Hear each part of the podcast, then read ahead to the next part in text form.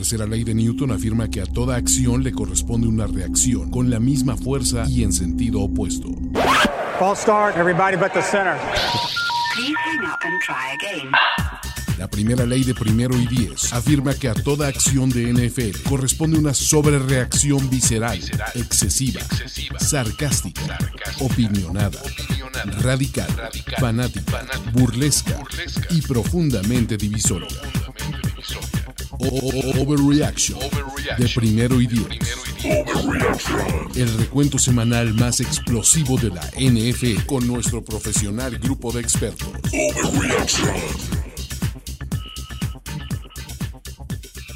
Hola, ¿qué tal amigos? Muy buenas tardes. Esto es Overreaction.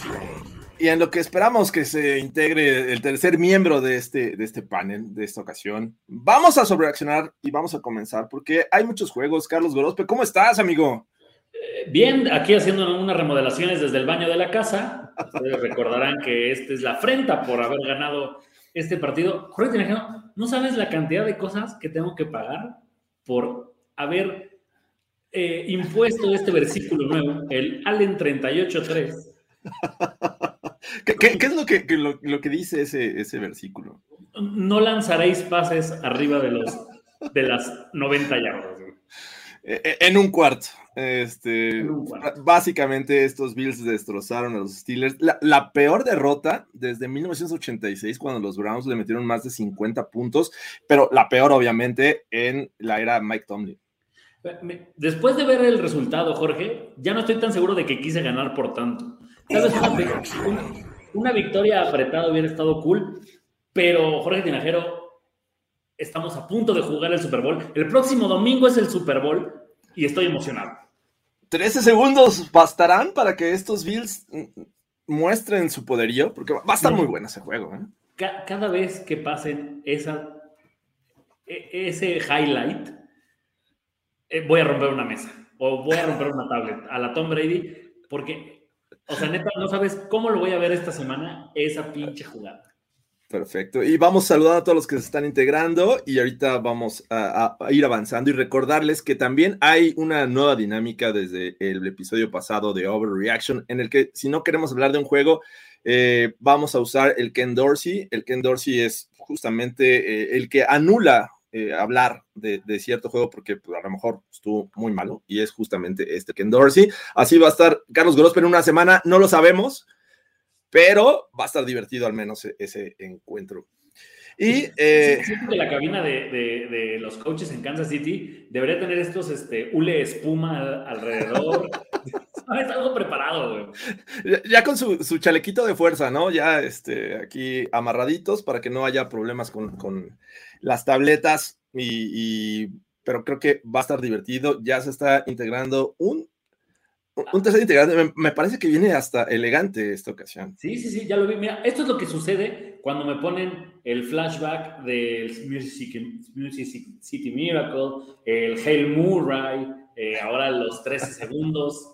Eh, pero, a ver, basta de hablar, ya lo analizaremos más adelante eso, de hecho, en Playbook. Jorge Tinajero, es momento de hablar de uno de los... ¿Qué te parece si empezamos con el número uno en los rankings de primero y diez? El número uno, ah, caray, este, ¿cuál es ese?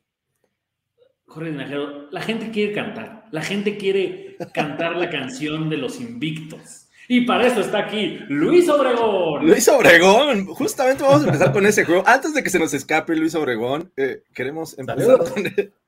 ¿Cómo estás, Luis? Bien, bien, todo bien, amigos. Muchas gracias por la invitación a este espacio. Perfecto. Ni crean que voy a cantar, cállense a la boca. No queremos que lo cantaras, solamente queremos que lo escuches, que es más importante. Vamos a empezar con ese juego. Eh, Aquí en Overreaction no hay orden, pero recuerda, tienes un Ken Dorsey, un Ken Dorsey que podría ser, pero lo podrías aplicar después de esta canción.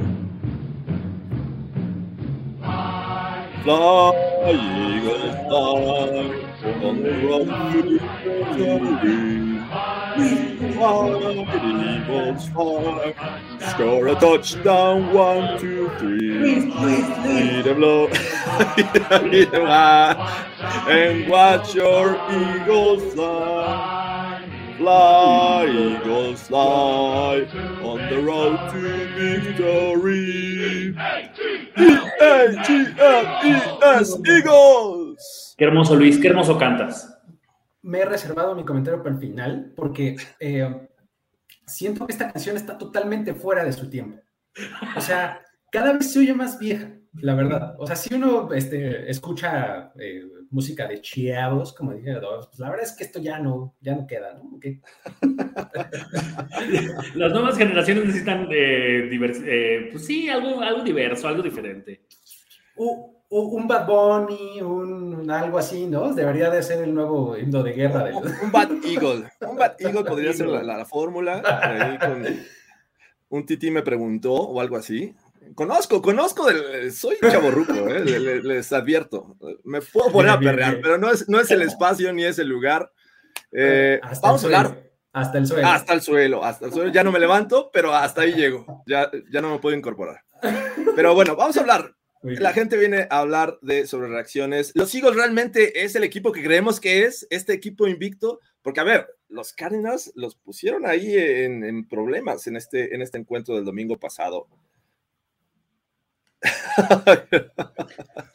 Opinan Caray. que cantamos fatal. Está bien, está bien. Qué bueno que no tenemos un, un canal de, de ca- de cantautores ni, ni intérpretes, porque sí, de verdad, no, nadie cuenta lo de necesitaría. TikTok, nuestra cuenta de TikTok debería ser de bailes. Así, bailando el Eagles Fly, bailando el Miami Dolphins Number One.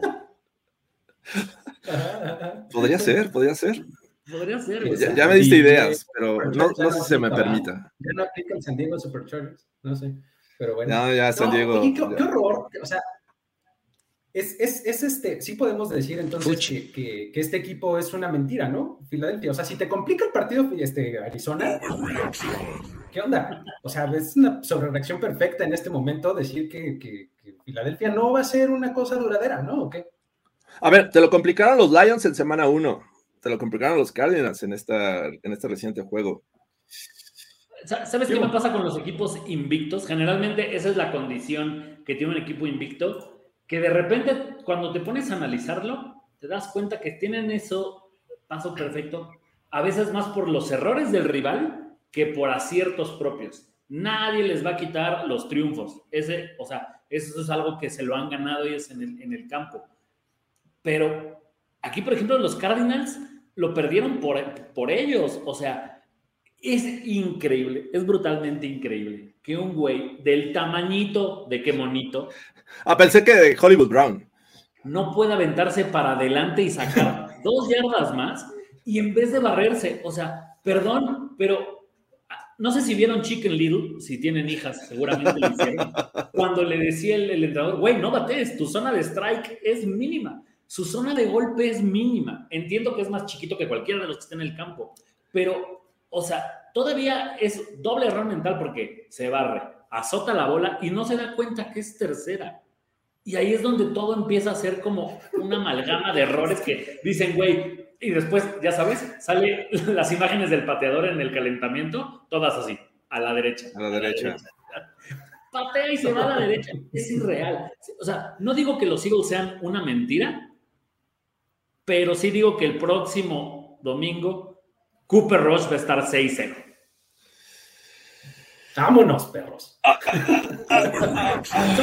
Eh, es que, ¿sabes, ¿sabes cuál es el asunto? Que sí creo que sí dejó ver, digo, ya quitando la sobrereacción de lo de mentira de Filadelfia y lo demás, yo lo que sí creo es que ahí a Kyler Murray le faltó todo el fútbol awareness que, que pudo haber necesitado en ese momento, porque efectivamente no puedes deslizarte antes del primero y diez, o sea, haberte perdido en el terreno de juego, ¿no? Haber perdido tus landmarks. Y la segunda es justamente el azotar el balón en tercera. O sea, tú sabes que es segunda. Si, si vas a azotar el balón, significa que va a entrar tu, tu pateador. Ya no hay de otra, ¿no? Entonces, o sea, ahí creo que fue lo que, lo que más falló. El fútbol awareness de Kyler Murray estuvo por los suelos. Que, que, a ver, eh, estamos hablando de un equipo invicto, un equipo que en teoría eh, tiene una sólida ofensiva, un muy buen juego terrestre y, creo que no fueron tan efectivos. 20 puntos contra la, unidad defensiva de los Cardinals, la verdad es que es muy poquito para tener tan alto, eh, sobre todo en los Power Rankings y ahorita como es el equipo invicto lo ponen arriba, pero a mí me parece que en cualquier momento este equipo de los Eagles se nos pueden caer. Es que, o sea, lo que me da un poco con los Eagles, Jorge, sin demeritarlos al full, es que cuando medianamente controlas a Jalen Hurts, el resto de sus armas ya no son tan efectivas como lo, son en juegos donde Jalen Hurts es Dios, ¿no? O sea, de repente Miles Sanders se pierde mucho, Gainwell tampoco, o sea, son, son corredores de cuatro yardas, tres yardas, entonces mientras ellos, mientras Jalen Hurts no explote, ellos no lo van a hacer. Entonces se convierte un poco en el juego de contén a Jalen Hurts, porque tampoco por aire es tan, tan dominante, y entonces que te lo gane o él lanzando, o a ver si necesita la ayuda de sus corredores, que hasta ahora no la ha tenido. Me sorprendió mucho lo bien que se vio Arizona, y eso ya es un chingo de decir. Sí, Sí, creo que sorprende en esa parte, en los Cardinals, pero creo que me pone un poquito rojo ahí, lo enciende el tema de los Eagles. Vamos a ver cuánto les dura, pero la realidad es que van contra Cooper Rush, que no sabe perder. Vamos a ver qué, tan divertido se pone ese encuentro, pero vamos a avanzar, muchachos. Vamos por juegos eh, que no estuvieron tan bien y en donde posiblemente les gustaría aplicar el, el Ken Dorsey, porque o, omitimos ya el, de plano el, jueves pasado, que, fue el Colts contra Broncos, que, Es para mí es suficiente, Luis, tener que ver ese juego como para todavía hablar de él. ya, es suficiente castigo. ¿Sabes qué? Sí, y siento como que ya así, hablar de jueves pasados, así como de historia antigua, ¿no? O sea, siento que ese partido fue hace como dos meses, no sé. Exacto, mira, la gente pide hard pass y yo creo que la verdadera rudeza innecesaria es tener otra vez a los Broncos en prime time, güey. Oye, pero ¿qué, oh, qué, culpa tienen los Broncos? No, no, la NFL es la que organiza el calendario. Nosotros, güey. No, nosotros nada, pero tenemos que prácticamente vemos todos los juegos. Sea lo que sea, tenemos que ver todos los juegos y pues ni hablar. Como dicta este versículo George 12:9, eh, no ofenderás al prójimo. Y es justamente lo que aplicaron estos broncos. Así es que, ni hablar. Vamos a otro juego mejor. Ya me dio más coraje. Ya, de recordarlo, me dio coraje. Mira, Vamos a... te voy a decir una cosa antes de que empecemos con otro juego. Deja de poner en Twitter buenos y naranjas días. Siento que los estás, los estás chinxeando, güey. Es una tradición y no voy a dejar de hacerla. Lo hago ya desde hace muchos años, así es que eh, de hablar. O sea, no, creo que, que, el universo conspire nada más porque yo aviento un tweet tradicional. Así Por es supuesto que, sí, Jorge. La Russell Wilson va a regresar más fuerte que nunca. Este, mis gorras sí son abolladas, pero, pero ahí van, ahí van sobreviviendo. Eh, vamos por otro, otro juego. ¿Les gusta si hablamos un poquito del, de los Giants contra los Packers? Este juego que realmente no esperábamos mucho. Creíamos que los Packers iban a dominar, que pese a que fuera en Londres, no había como que mucha comparación entre ambos rosters. Sin embargo, estos Giants nos están demostrando que eh, están siendo bien coachados por Brian Dable, tienen buen, eh, buen, al menos una ofensiva que les está ayudando. Un Daniel Jones que, a ver, me sorprendió este juego en Londres. La verdad es que lanzó unos envíos muy, muy buenos y aparte está aportando eh, yardas por tierra. Saquon Barkley sigue siendo clave en, por momentos. Me parece que de repente se pierde, pero lo que aporta es suficiente. Y la defensiva en zona de gol fue importante para esta victoria se me dijo que a este espacio se viene a sobrereaccionar, ¿no? Entonces, eh, eh, aquí es el lugar correcto para venir a decir que Aaron Rodgers está terminado, ya está acabado, ya vimos... Duerman a Nicolas Cage. sí, totalmente. O sea, es que, a ver, o sea, no puede ser que porque te quitaron a un jugador, a Davante Adams, ya te la pases haciendo corajes todo el partido, ¿no? Y no, no, no encuentres un juego, o sea, creo que lo que le está pasando a los Packers es que tienen puras, este, puras eh, jugadas como efectivas de 4, 5, 6 yardas, pero más allá de eso ya no hay. O sea, si quieres una jugada de más de 10, no encuentran la manera de hacerla, ¿no? Entonces, eso obviamente le frustra muchísimo a Aaron Rodgers, ¿no? O sea, porque además se nota mucho cuando empieza a estar enojado ahí, cuando empiezan a tomarlo en el sideline, ahí como que empieza como con sus caritas y demás, entra al campo y lo primero que hace es un pase largo. Fíjense en eso la próxima vez. O sea, está así como que entra al campo, primer down, ¡pum! Pase largo. O sea, está buscando nomás desquitarse, como probar que todavía lo tiene y claramente no. Es que a mí, ¿sabes qué me dio en ese partido? A ver, eh, entiendo el valor de Aaron Rodgers y lo gran coreback que es, pero qué necesidad de no correr la bola cuando estás en zona roja. Tienes a, a un tándem brutalmente bueno de corredores y en vez de eso, cuatro pases a Romeo Dobbs. O sea, se agradece, se agradece en el fantasy de varios, pero no, o sea, siento que de repente Aaron Rodgers se le está olvidando un poco que esto es un juego de equipo. Y creo que los Giants por eso al final de cuentas le sacan el juego, porque, ojo, o sea, esto no fue un, ah, sí, pero es que está Sacón. Sacón estuvo fuera del juego un buen rato. Y Daniel Jones, sí, Daniel Jones, lo hizo arriba de lo esperado. Y de repente ves que tampoco tenían a dos de sus receptores, receptores titulares. O sea, los Giants creo que están haciendo muy bien este tema de ningún jugador va a ser más que nosotros juntos eh, eh, eh, ahí, ¿no? Y creo que los Giants están haciendo muy bien eso. O sea, yo veo la confianza que le tienen, por ejemplo, a Thibodeau o a Sacón de cada lado del balón y digo, güey, este güey al lado de sus compañeros se vuelve todavía más grande. O sea, efectivamente, mi gemelo, mi gemelo sigue haciendo esos milagros y me pregunto, ¿no nos habremos equivocado y debimos de haberlo elevado a head coach y a McDermott? Darle las gracias. Imagínate el Super Bowl Buffalo Giants. No podría, güey, no podría. Me vuelvo loco, no podría.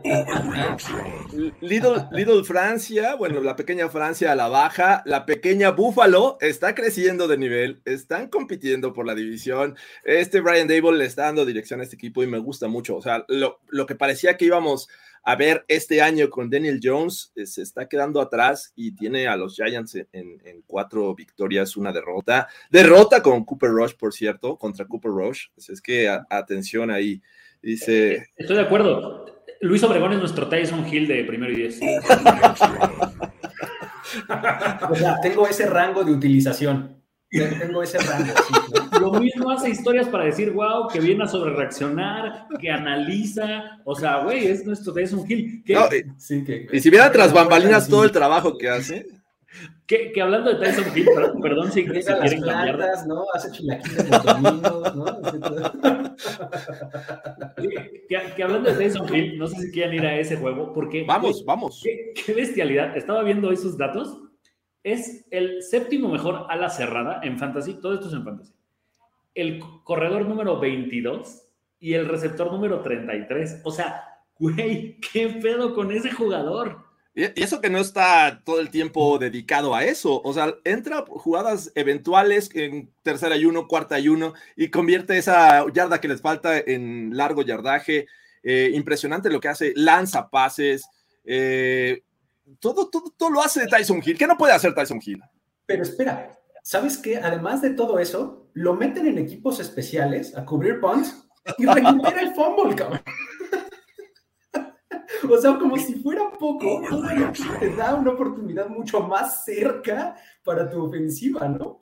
¿Se dan cuenta que Andy Dalton ni siquiera lo mencionan en los highlights de los Saints contra los Seahawks? Es que, Jorge, escucha esto. Un pase, un completo para 22 yardas y un touchdown de Tyson Hill. Esas son sus estadísticas como coreback, perfecto. Como corredor, 9 acarreos, 112 yardas. O sea, cada vez que el güey corrió, fue primero y 10 y un poquito más porque eran 12.4 por acarreo. Tres touchdowns. O sea, ¿qué es eso? O sea, e, es un cyborg, creo que es un cyborg jugando fútbol americano. O es esto, es, siento que Tyson Hill es este jugador que cuando vas a ver partido de infantiles, hay un morro que medianamente se ve que sabe más que el resto Y entonces lo ves, es el coreback, el safety, el pateador, o sea, el güey sabe todo. Así está Tyson Hill, güey, qué impresión. O sea, porque además tú lo ves y dices, güey, neta no es tan bueno. ¿Cómo defiendes tú no es tan bueno con esas estadísticas? Que por cierto, ese juego eh, se volvió en un, un ida y, vuelta, pese que en algún momento los Saints eh, tenían una ventaja, me parece que 31-19, algo así, o, este, se pusieron por diferencia de dos eh, anotaciones. Pero Gino Smith está jugando bastante bien. Acabó con un rating de 139.7, eh, lanzó 268 yardas, tres pases de anotación, dos de ellos este, al centro prácticamente de, entre los dos safeties. y la verdad es que Gino Smith está superando cualquier expectativa que hayamos tenido al inicio de esta temporada en ellos y casi se llevan el juego. Siento que, siento que el Pipe tiene razón, es como Nelson. Ah, claro. Sí, total. Eh, eh, lo de Seattle, para mi gusto, tiene tan poco sentido que esté sucediendo que es muy disfrutable de ver. O sea, esto es una aberración, claramente, y, es una aberración muy disfrutable. no? O sea, es cuando, cuando ves a Gino Smith como el coreback líder en porcentaje de pases completos, como, o sea, un tipo que además está haciendo perfectas lecturas, lanzando muy buenos pases, o sea, dices, esto, esto no tiene ninguna clase de sentido, denme más, por favor, ¿no? ¿Sabes qué es lo que menos tiene sentido, Luis? Que el orgullo de Jorge Tinajero lo ha cegado. Escuchen esto, amigos de Overreaction. Nosotros estamos en una liga eh, de Dynasty donde le ofrecí esta semana a Giro Smith, a Jorge Tinajero, a cambio de Russell Wilson y no me aceptó el trade. O sea, así de mal te ves, Jorge Tinajero. Es que es una sobrereacción, caray. A ver, Gino Smith en algún momento va, para abajo, Russell Wilson se va a ir para arriba. Esto se va a solucionar, es cuestión de tiempo y paciencia, y no voy a aceptar ese tipo de, tratos que, me hacen ver mal, de hecho. o sea, porque perdiendo que ganaste esta semana, pero al fin que es te estaba ofreciendo de corazón a Jimmy Smith, güey. Ah, pero bueno, Vamos a ver, vamos a ver para qué les alcanza, porque a final de cuentas, lo que está haciendo Gene Smith y lo está haciendo bien, no le alcanzó esta ocasión para vencer a los Saints eh, de eh, Tyson Hill. Eh, era una pelea de fajafores entre Tyson Hill y Gene Smith, y no es overreaction. pero bueno.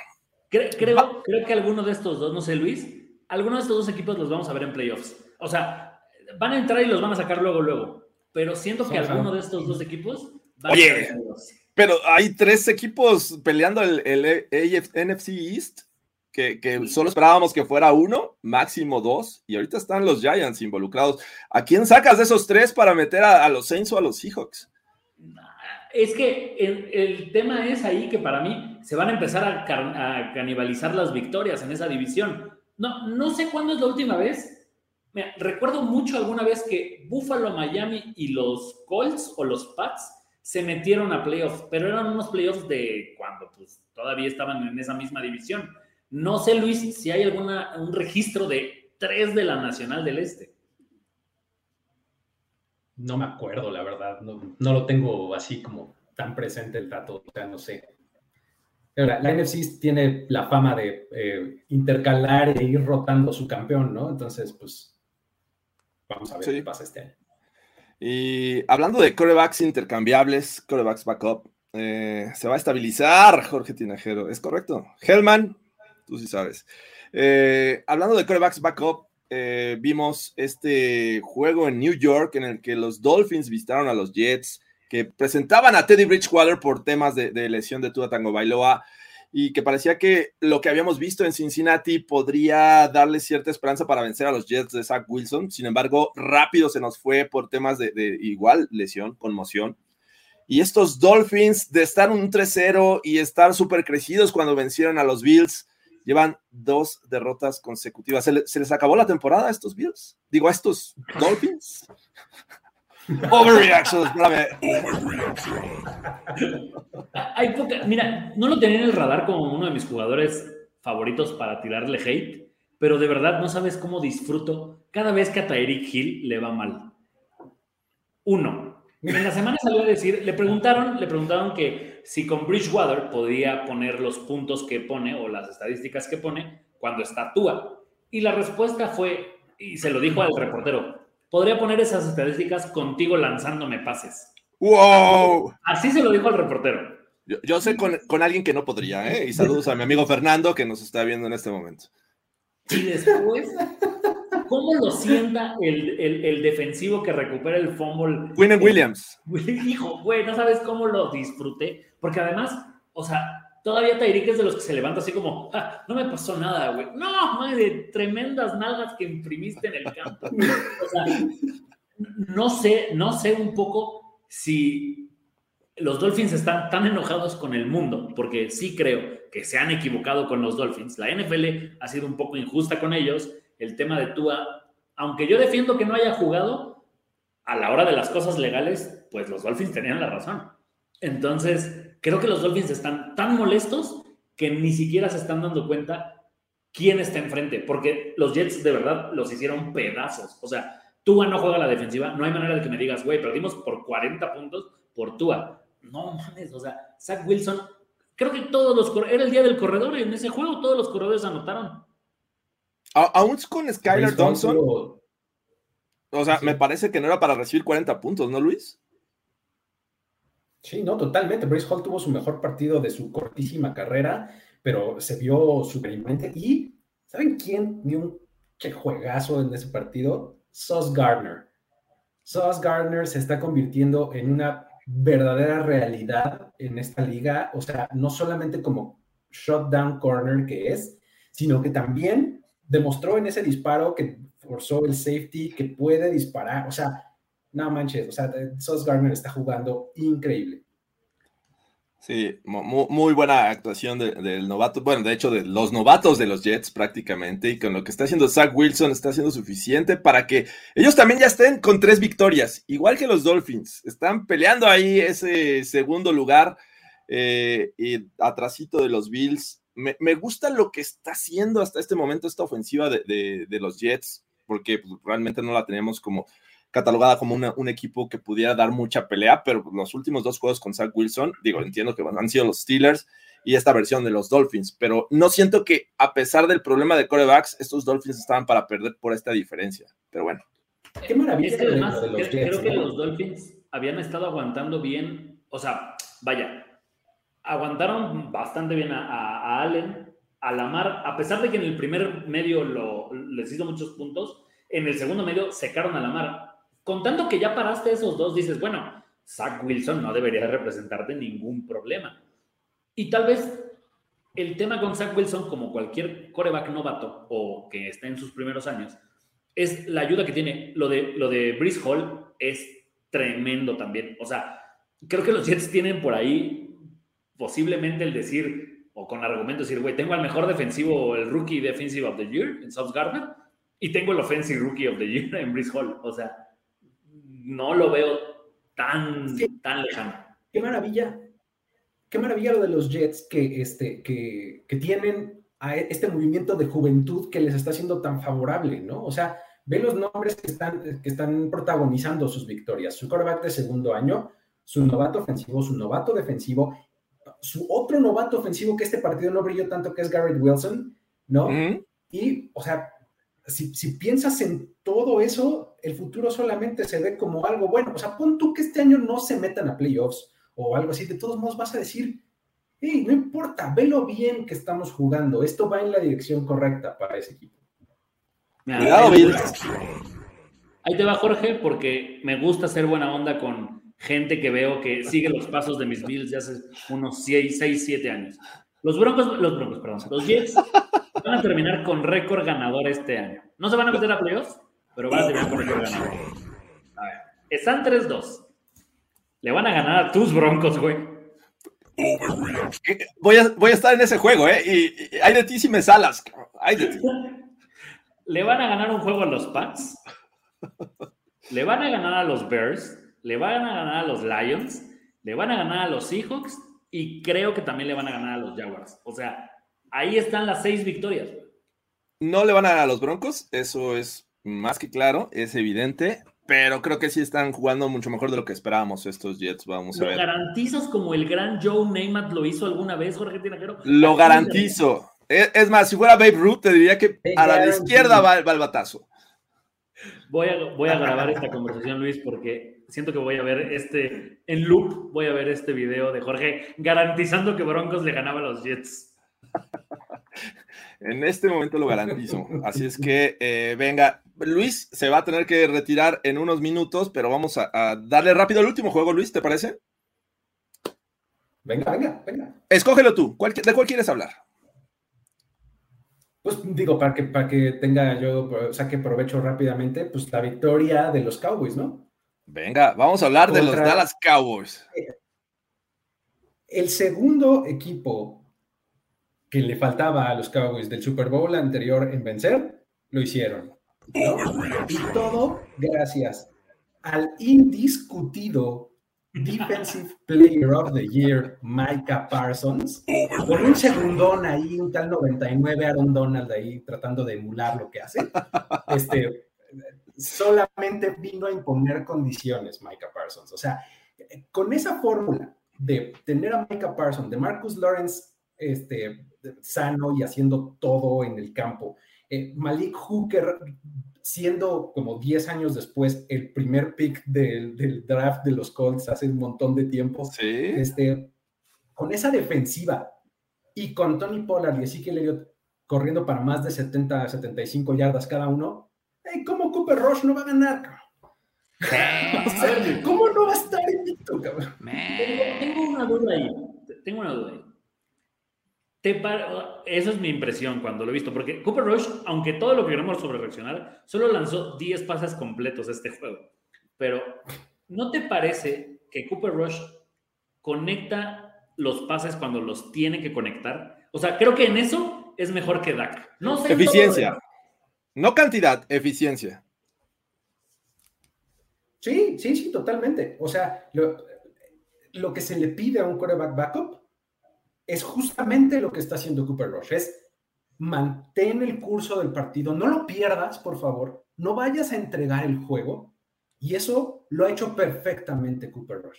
Y pues ayuda mucho el que tu defensiva esté a ese nivel y que, y que no tengas que soltar el brazo 40 veces por partido porque estás jugando con una desventaja de 10 puntos, ¿no? Si mantienes el juego cerradito, cerradito, cerradito, como lo han mantenido los Cowboys, pues ¿qué pueden hacer? Darle el balón a los corredores, tiran dos, tres slants, este, pantallas, ay, de repente, ay, un pase largo y bien atrevido porque a Cooper Rush eso sí no le da miedo a nada. O sea, un deep dig así, 15 yardas al centro del campo, ¡saca! y completo. O sea, mis respetos, porque lo hace sin miedo, ¿no? Pero pídele eso dos veces por juego, no siete, ocho, ¿no? Claro, que, que yo no creo en esto del, del tema de la, eh, pues, eh, que hay un problema de corebacks en Dallas, porque quiero pensar que va a regresar Dak para el juego contra Detroit y contra Chicago. Son juegos que Dallas debería de ganar con cualquiera de nosotros tres como coreback. Entonces, sí siento que este tema de que va a regresar Dak y lo va a hacer peor que Cooper Rush, no lo vamos a ver porque el equipo que va a estar enfrente no le va a exigir tanto. O sea, que Cooper Rush le llega a sacar la victoria a Filadelfia, no me parece que tampoco sea el fin del mundo para, Da- para Dak Prescott. O sea, no, Ya no para es no, Lo que sí es.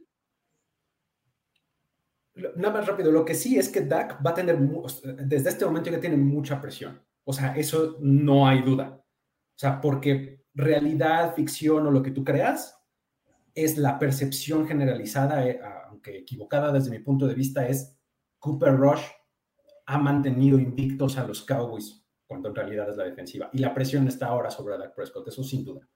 Claro, y justo eso. Si llega a perder contra los Lions, sí creo que vamos a empezar. O sea, por lo menos McCarthy va a empezar a, a ver el sideline diciendo: ¿y si meto a Cooper Rush? Porque justo es eso, no entrega el balón. O sea, es muy común cuando ves a corebacks eh, suplentes tomar. Vamos, el caso más, eh, creo que como de últimos años, lo de Nick Foles. Esos Philadelphia Eagles, neta, ganaban con o sin Carson Wentz, tan así que lo hicieron. ¿Por qué? Porque Nick Foles no se equivocó. En el Super Bowl no dejó que los Pats le robaran el balón. eh, creo que nada más hubo ahí un intercambio de, de- de balón. En los playoffs tampoco. O sea, es justo eso. Mientras Cooper Rush no se equivoque, puede seguir lanzando 102 yardas, que me parece ridículo que solo le haya lanzado 102 yardas. Y aún así haya ganado el juego de manera, o sea, con autoridad. Lo ganaron los Cowboys, no lo ganaron ahí como con un gol de campo arriba de los dos, o algo así, ¿no? Pero bueno, Bueno, eh, pues, con esto despedimos, despedimos a Luis. Gracias por pasar por acá, por Overreaction. Nos vemos, nos vemos mañanita. Espero mis, mis sobrereacciones hayan sido lo suficientemente incendiarias. Luego nos vemos. Ah, qué caray, con estos Cowboys que la realidad es que se están alejando de Sean Payton y se acercan a Mike McCarthy. ¿eh? Se pueden acercar la, la siguiente ocasión. Digo, con este, con este récord, la verdad, van por buen camino, están compitiendo con la, con la, en la división. Y vamos a ver hasta qué nivel, al final de cuentas ya le ganaron a los Giants, vamos a ver si le ganan a los Eagles. Creo que va a ser un juego bien interesante de ver. Pero bueno, Carlos Gorospe, es tu momento para brillar. Eh, los Steelers fueron con una esperanza tan alta de decir, no importa quién sea el coreback, no importa, tenemos defensiva, tenemos a un Micah, eh, Micah, digo Micah, eh, Minka Fitzpatrick, que puede cubrir cualquier terreno en lo profundo, que puede encargarse de los receptores de, de los Bills. Y la realidad es que bastaron dos cuartos para darnos cuenta que los Bills son muy buenos, los Steelers son muy malos. Agiten esas manitas. Estaba yo paseando a mis perros antes de que empezara el juego. ok. Y dije, puedo no ver el inicio del juego. No, no soy esa persona que tiene que estar sentada en cuanto hace el kickoff el equipo. O sea, dije, bueno. Y justo a unos 100 metros de la puerta de mi casa venía viendo el juego por NFL Game Pass, que obviamente, si ustedes no lo saben, están, están cerca de poderse ganar un, un 100% o es un 50%, Jorge? 100%. Ok, un 100%. Yo estaba viendo en mi celular y venía con, con la persona que me tiene viviendo en el baño en- desde, desde el domingo pasado Y encerrado. y encerrado. Y, y- y veo el pase de Allen de 98 yardas y ya no supe si decirle, oye, mira, eh, está pasando esto, eh, duraron dos jugadas, dos Steelers, porque, Jorge, es increíble que el partido se definió en la tercera jugada del partido, güey. Sí. Los, los Steelers nunca tuvieron el más mínimo momento de juego para decir, ay, güey, o sea, y ni siquiera contra los suplentes de Buffalo. Eso ya fue bastante lamentable. O sea, te podría asegurar en este momento, Jorge Tinajero, sin temor a equivocarme, que mi, la defensa suplente de Buffalo es mejor que la titular de los Steelers. Sin TJ Watt, ¿sí? O sea, Ok, entiendo que falta TJ Watt, pero, o sea, a ver, si Tyreek Hill les hace el pase que les hizo Gabe Davis a Minka Fitzpatrick, y creo que era Levi Wallace el que los estaba marcando, lo entendería por la velocidad que tiene Tyreek Hill. Pero Gabe Davis tampoco es un jugador rapidísimo y No. no, mames, están a tres yardas de él cuando recibe el pase. O sea, son de cosas de fundamentos y lógicas para los Steelers. Ahora, imagínate qué tan mal está ese equipo que los Bills les anotaron por tierra y no fue Josh Allen, güey. no fue el novato, ¿no? Este. Fue Cook, efectivamente. Fue una carrera de 24 yardas. Eh, se vio totalmente. Bueno, se vieron muy mal los Steelers, la realidad. Era el debut de Kenny Pickett como titular. Se conectó bien con, con el otro novato, con Pickens. eh, pero creo que es lo más relevante que podemos destacar de estos Steelers, ¿no? Cuando tienes a una G. Harris que dices, voy a montar en él mi, mi ofensiva, le voy a ayudar y con lo poco que te pueda dar el novato, vamos a avanzar el balón. Pero bueno, Harris termina con 20 yardas en 11 acarreos, totalmente dominados. eh, y no se le ve cómo puedan salir de este hoyo y sobre todo con los juegos que de, de buen nivel que se les vienen a estos Steelers, ¿no? Entonces, eh, no, no, es, no es un gran año. Mucha gente aficionada a este equipo, pues le está echando pestes a, a Mike Tomlin, sobre todo también a Matt Canada. Eh, y, estoy, ya, ya empiezo a estar de acuerdo con ellos. Me parece que es un tema también de coaching. Entiendo la, falta de talento, eh, pero TJ Watt no te puedes estabilizar una temporada porque no esté. O sea, es que a ver, eh, o sea, Pickett la verdad me parece que jugó bien. O sea, algo que me había gustado de los Bills era lo bien que se había visto caer Ilam, el, el cornerback novato. No mames. Deontae, Pickens y Claypool lo hicieron ver mal y obviamente Pickett le lanzó varias veces para allá.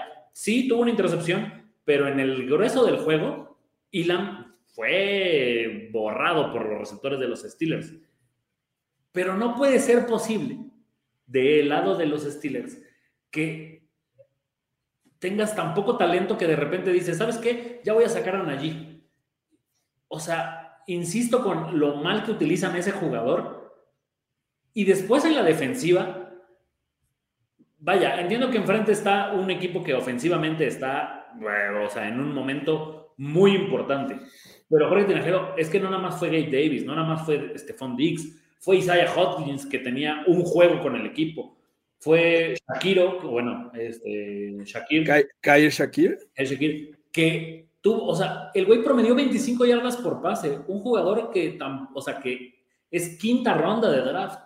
No digo que sea malo, todo el mundo habla muy bien de él, pero es ilógico que no puedas como eh, tener respuesta ante nada. O sea, porque hasta Case Keenum creo que les hizo un primero y diez. Bueno, mames, o sea, por Dios. Sí, es un juego que lo resolvieron en, dos cuartos y por ahí, este, seguramente escuchaste en muchas ocasiones esta frase. El carajo Gorospe, Jorge Tinajero, no me gusta hacerle promoción a series que no sé si la gente le va a gustar, pero en el capítulo 6, creo que es el 6 o el 5, de Un extraño enemigo, que está en Amazon Prime, hay un personaje que se apellida Gorospe, güey. Carajo, Gorospe. Carajo, Gorospe. Al cual, y creo que es bastante, va, va bien en estos momentos, le dicen que es un degenerado, güey. Le dicen que es un degenerado por preferir a Irma Serrano sobre Sacha Montenegro. Eh, yo, todavía me puse a pensar con esa pregunta. No, acabo de tener la conclusión, pero bueno. Eh, los Steelers mal. Espera, yendo, yendo a esa parte, creo que soy un degenerado, Jorge Tinajero. Porque no puedo entender que Josh Allen tenga esas estadísticas cuando ha jugado de los cinco partidos que lleva Búfalo, en tres Josh Allen no ha jugado el cuarto cuarto. En tres, sí, obviamente contra los, los Dolphins lo tuvo que hacer esa visita a Miami y ahora la siguiente semana van a visitar Kansas City, lo que me pone, me empiezo a frotar las manos con ese juego. La verdad es que lo quiero ver, lo que he visto de los Chiefs y lo que he visto de los Bills, me parece que va a ser un juego muy, muy bueno. Así es que, carajo, Gorospe, vamos al siguiente juego. Mi pronóstico para este juego, uh, Mañana en Playbook lo vamos a llevar como mucho más este, a profundidad, pero creo que lo van a ganar los Chiefs. O sea, ah, no sé. Te, te, estás tirando al, piso para que te levante la gente y diga, no, los Bills van a ganar, caray. Es que, ¿sabes qué? O sea, podemos jugar, podemos jugar así, sin nuestros dos safety titulares y con un corner y con cornerbacks novatos contra Pickett, güey, no contra Mahomes.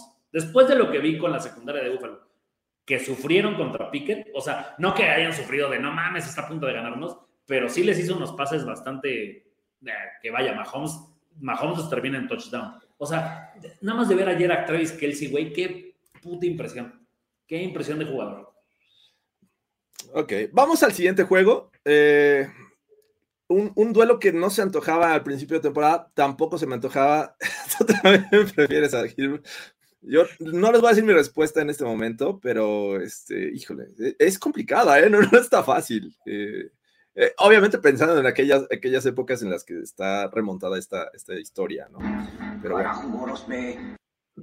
Carajo, Gospe. Vámonos a, Cleveland, porque los Chargers enfrentaron a los Browns, unos Browns que siguen jugando con Jacob Brissett y que me parece que aún con él están sorprendiendo gracias a, a, a Chop, eh, y esta ofensiva comienzan ganando, comienzan bien, sin embargo, eh, los Chargers empiezan a usar, recuerden que tienen a Eckler, que mucha gente lo, depende de él en, el en Fútbol Fantasy.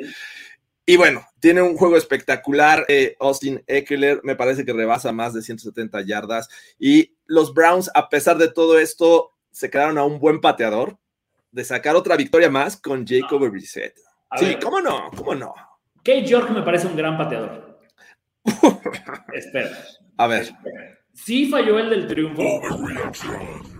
Pero, güey, no es posible que los Browns, después de que les dieron esa posición de campo con esos corredores solamente hayan avanzado 10 yardas. Neta, o sea, güey, si le das tres veces seguidas el balón a Nick Chubb, creo que avanzas más yardas, güey.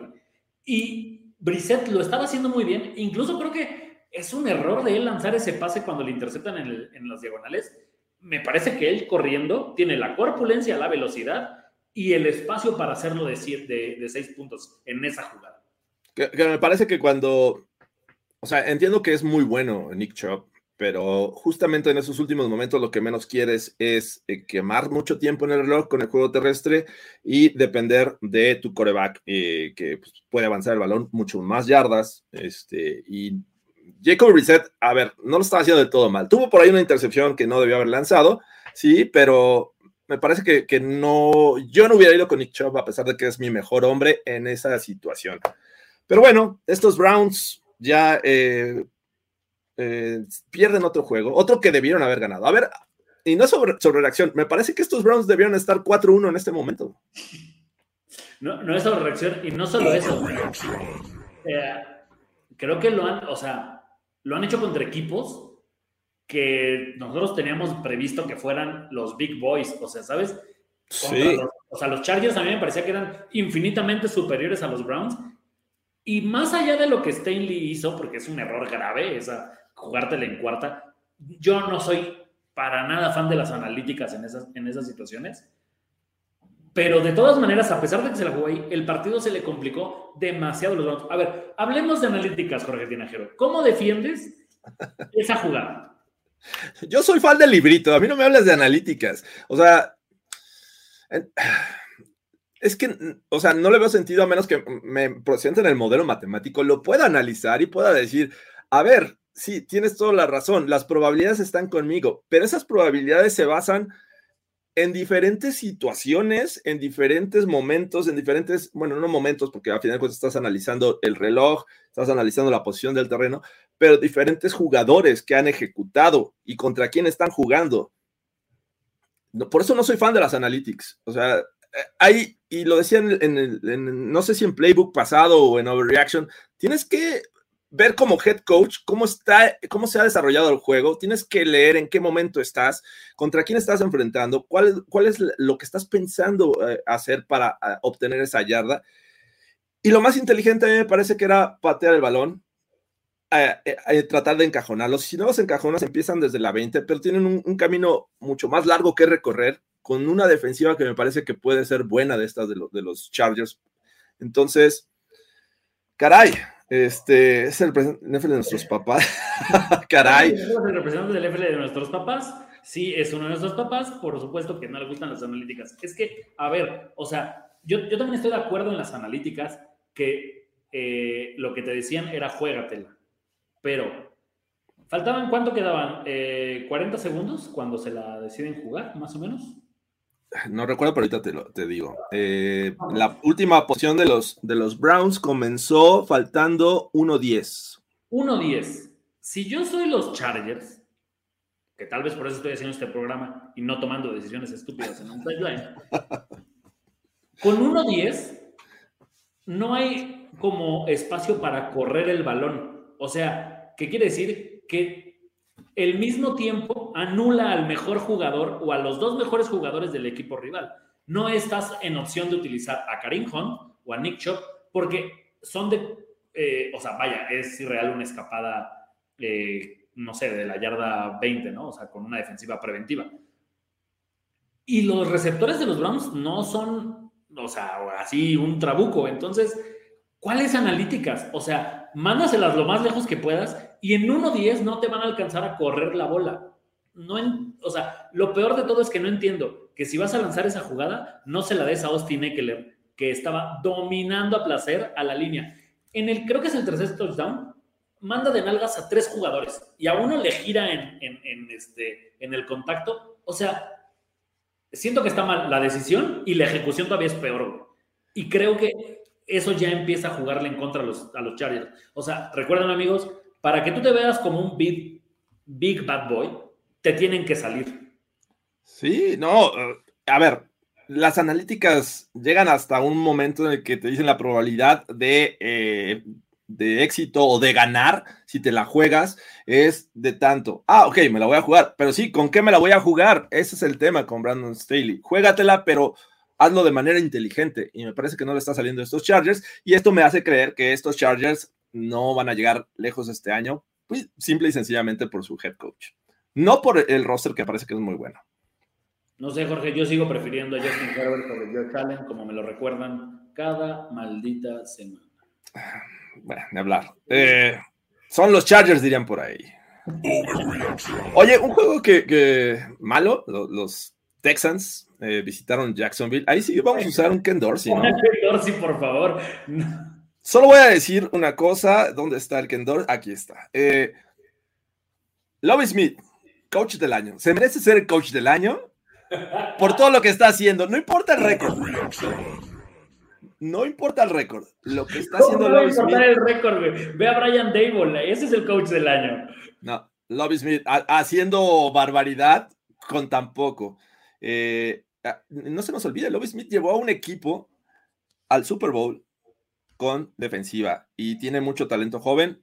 Vamos a ver, yo no digo que este año sea el momento, pero me parece que esperábamos nada de estos Texans y nos han sorprendido, pese a que apenas obtuvieron su primera victoria. Dicho de paso, la defensiva de los Texans sí está bien cañona. O sea, mm, no es poca cosa haber hecho, o sea, pues le permitieron nada a Trevor Lawrence, que venía de, además de haber jugado este, contra Filadelfia de regular a bien, salvo las entregas de balón, pero a los corredores los dejaron, pero así en seco. Lo de Damian Pierce, yo lo compraba, pero acaban de avisar que está, si no vi mal, está tocado. Creo que no va a jugar la próxima semana.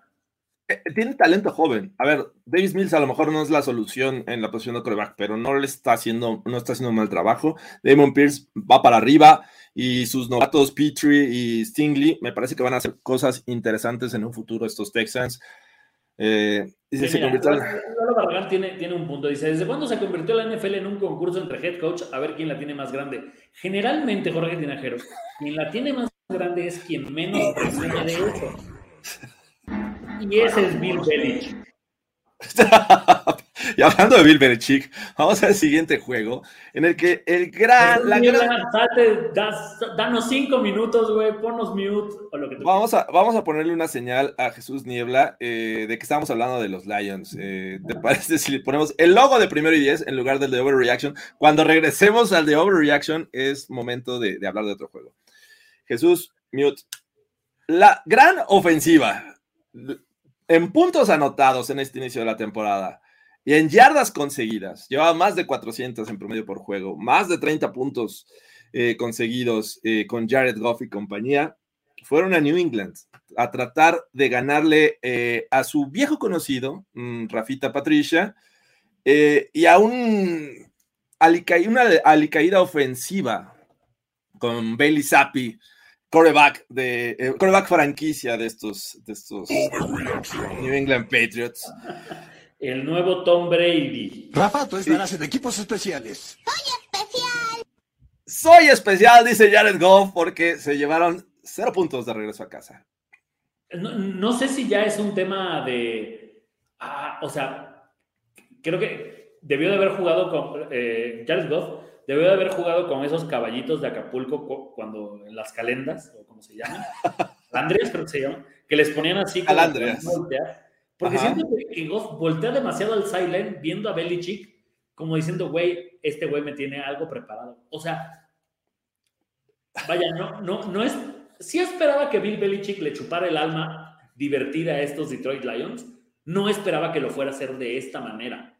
Y menos porque, híjole, es que ah, yo entiendo a los fans de los Pats que lo importante es ganar, pero a mí me cuesta muchísimo trabajo ver estos juegos de los Patriots porque son terriblemente aburridos. Es un fútbol americano de los 50 donde es correr, correr, correr, correr, pase rápido, pase rápido.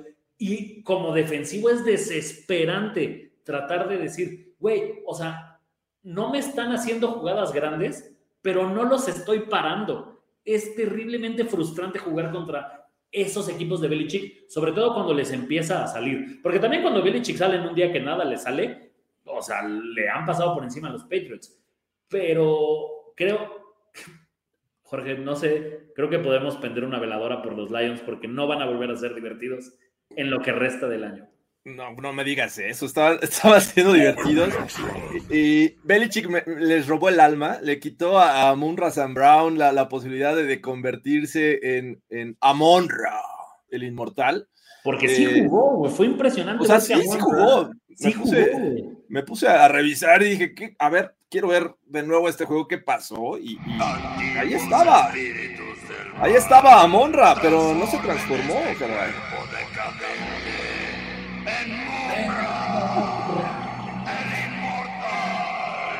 Cuatro pases, 18 yardas, 4.5. Ah, no sé, creo que, creo que lo más espectacular del juego, además de. Yo no sé por qué la gente dice que les gusta su uniforme. Me parece que. ¿No te gusta el rojo? Eran horribles esos pads, eran aburridísimos de entrada. Bueno, a ver, es una, una cosa es una cosa, como diría este en esta película del infierno. Una cosa es una cosa y otra cosa es otra cosa. a ver, los bonito, ¿por qué le cambiaron el logo? A ver. Bueno, tenían que. Era, era un uniforme de los 60, come on. Eh, tenían que renovarse y lo transformaron en este pad. Eh, bastante dinámico, diría yo. Creo que hasta vuela ese logo. Cuando haces las cosas bien, no necesitas refrescar. El logo de los Bills de Buffalo es de los 70, güey. Y se sigue. de los Cowboys. Y bueno, sí, así seguimos. El de los Bears y el de los Packers, entiendo. No como la gorra que traes tú, que ya es un caballo ahí este, descabezado, güey. Mira, así quedó, después de la alerta, así quedó alguien de House of Dragons esta semana. No, no me vengas. Pero bueno, Bill Belichick es esa, ese tío que pone la música de los 60 y se pone a bailar solo en las fiestas familiares. Ese es el tío, hijo, yo sí tuve uno así, güey. Imagínate, México, Guadalajara, pues más o menos para los que no están acostumbrados o nunca han hecho ese viaje, son como cinco horas, seis horas si vas a un paso pues, de papá. Ajá, sí. Ese día me, todavía era una época donde no existía el Spotify y sí me tocó el que alguien dijo, el conductor, en este caso un tío, dijo, güey, yo eh, nada más traigo mijares. Y ni siquiera, ni siquiera eran los mijares que las rolas que cantaban siempre en domingo, güey. Eran los discos completos de mijares, algo así como, a uno se llamaba capuchinas o algo. o sea, güey, por eso odiábamos los viajes en familia, ¿no? Siento que ese es Belichick, el que dice, yo manejo, yo pongo la música, vamos a poner Mijares. Es un soldado del amor, eh, Bill Belichick, sin duda. Pero bueno, vamos a avanzar eh, después de, este 29-0, eh, desafortunado, desafortunado para estos Lions. Vámonos a mover a Minnesota, donde los Vikings, que de repente muestran este gran juego, pero de pronto ellos mismos aflojan, dejan crecer al rival y los Bears de Justin Fields, que hay que decirlo, no están jugando bien y depende de jugadas grandes. Esa, esa recepción de Mooney fue muy buena, pero es el highlight nada más de los Bears. Y a pesar de eso, se pusieron arriba en el marcador y es cuando entonces reaccionan los, los, los Vikings y se llevan el juego. ¿Realmente los Vikings son tan buenos? ¿O simplemente son de esos que juegan ahí con el rival y si ven que les está respondiendo, entonces responden ellos? Son tan buenos como no los queramos ver. Porque siento que lo que pasa es que los Vikings empiezan a anotar puntos y todo, y todo el mundo dice, ay, güey, le voy a cambiar ese juego porque los Vikings se ve que están cabrones.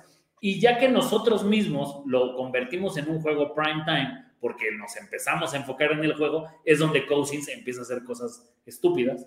Y entonces... Fuchi. Exacto, los Vikings necesitan jugar en un cuarto oscuro donde nadie los vea, güey. Y cuando salgan, decirnos, somos campeones. No, es poca cosa. Justin Jefferson, alguien, alguien ponía la estadística, dice, güey, el güey va, o sea, tenía nueve recepciones para 130 yardas, creo que en el primer medio. Era una locura, güey.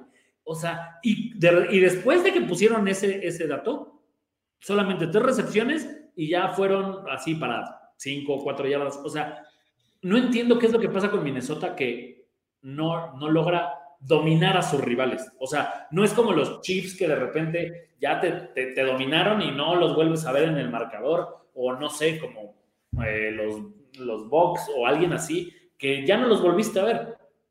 Los Vikings te dan vida, o sea, como que dicen, güey, no, o sea, hay que darle vida al rival, ¿por qué vamos a ganar de manera holgada? Sí, van a pensar que somos buenos. ¿Por qué vamos a hacer esto?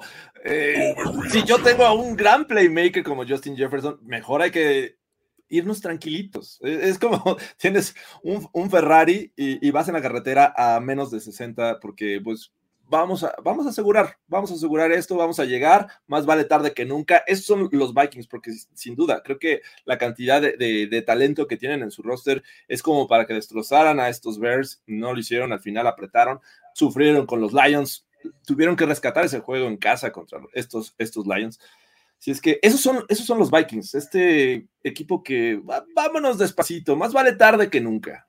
Es que, ¿sabes qué? Creo que justo, justo ya fuera del mame del prime time, eso es lo que pasa con los Vikings y por eso no los creemos.